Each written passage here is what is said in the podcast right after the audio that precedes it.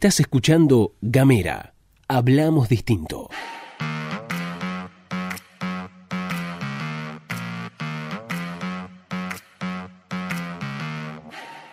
Hola, ¿qué tal? ¿Cómo te va? Bienvenido, bienvenida, bienvenida una vez más a la pastilla de Gamera, este micro informativo que distribuimos de lunes a viernes. Mi nombre es Luz Escarpati y como es habitual en estos últimos días, Gastón Lodos me acompaña de forma virtual y a la distancia. Y aquí estamos, como todas las mañanas, para contarte todas las noticias que tenés que saber antes de empezar la jornada.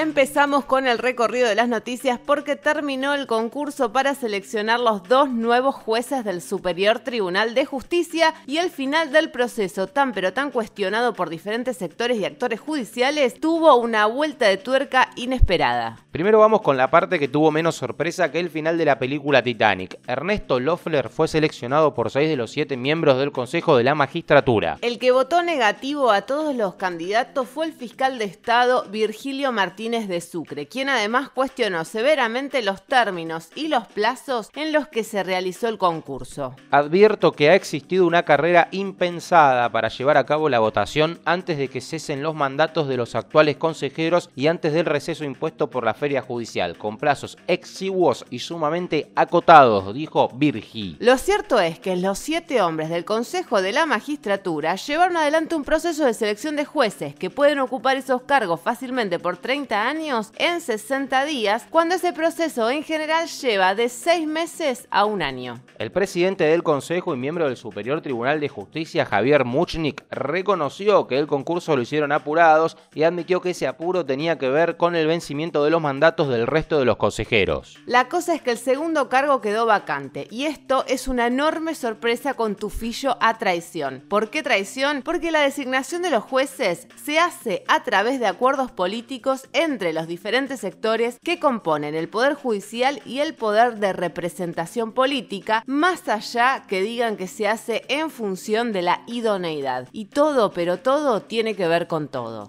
Loeffler contaba con el apoyo del Movimiento Popular Fueguino y del oficialismo provincial. El otro candidato que llegó a última ronda pero que no le dieron los votos fue Miguel Longitano, que era impulsado por el PJ. Ahí seguramente había un acuerdo. Vos votas al mío y yo voto al tuyo. Solo que al del PJ los otros no lo votaron y quedó Arafue. Y justamente quienes no votaron a Longitano fueron Agustín Tita, jefe de gabinete del Ejecutivo Provincial, y Suárez, que representa a los abogados de Ushuaia y que esta semana perdió su lugar en el Consejo de la Magistratura frente a Gabriela San Martín, abogada que se desempeña en la municipalidad de la ciudad capital. Ahora lo que va a pasar es que el Consejo de la Magistratura va a elevar la selección al Poder Ejecutivo, es decir, a Melella, para que éste designa a Loeffler, pero todavía hay una instancia más de consulta popular. Nota al pie sobre la paridad de género, porque si asume Loeffler estaríamos frente a una situación de regresividad, porque hoy en el Superior Tribunal de Justicia, con la presencia de María del Carmen Bataini, hay un 33% de representación femenina. Al asumir otro chabón más, ese 33% pasa a un 25%. O sea, bueno, resta saber qué acción va a tomar el movimiento de mujeres Ushuaia.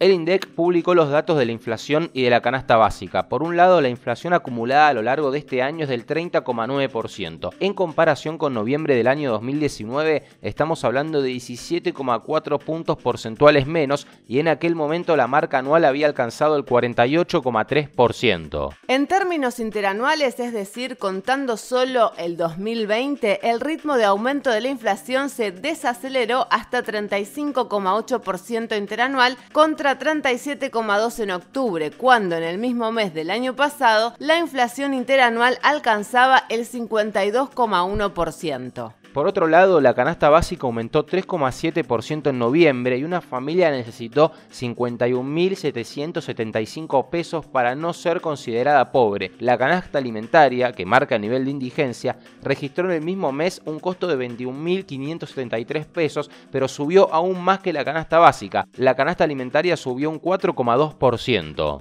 En los últimos 12 meses, es decir, de noviembre de 2019 a noviembre de 2020, la canasta canasta alimentaria viene acumulando un aumento de 37,7% y la básica del 40%. Y en lo que hace solo al 2020, la canasta básica creció 33% y la alimentaria 38%. En resumen, el mes pasado, para no caer en situación de pobreza, una familia formada por dos adultos y dos menores que no paga alquiler, lo cual es un detalle muy importante, debió tener ingresos mensuales por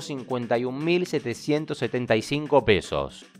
Cambiamos de tema porque IPF aumentó a partir de la medianoche un 4,5 promedio el precio de las variedades de naftas y gasoils en todas sus estaciones de servicio del país. Como habíamos adelantado en su momento, este se trató del quinto aumento que se registra desde agosto y el incremento ya ronda el 20%. Todo esto, según explicaron, se debe a una actualización de los impuestos. Otra cosa que decimos siempre es que IPF marca la política de precios en las estaciones de servicio el dato interesante lo aporta Telam, donde se cuenta que la participación de la petrolera de IPF en las ventas totales al público es del 57%, por lo que se descarta que en las otras petroleras van a informar sus respectivos aumentos en cualquier momento.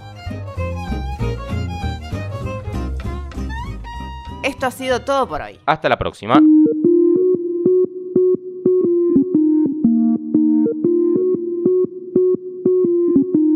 Seguí nuestros contenidos en gamera.com.ar.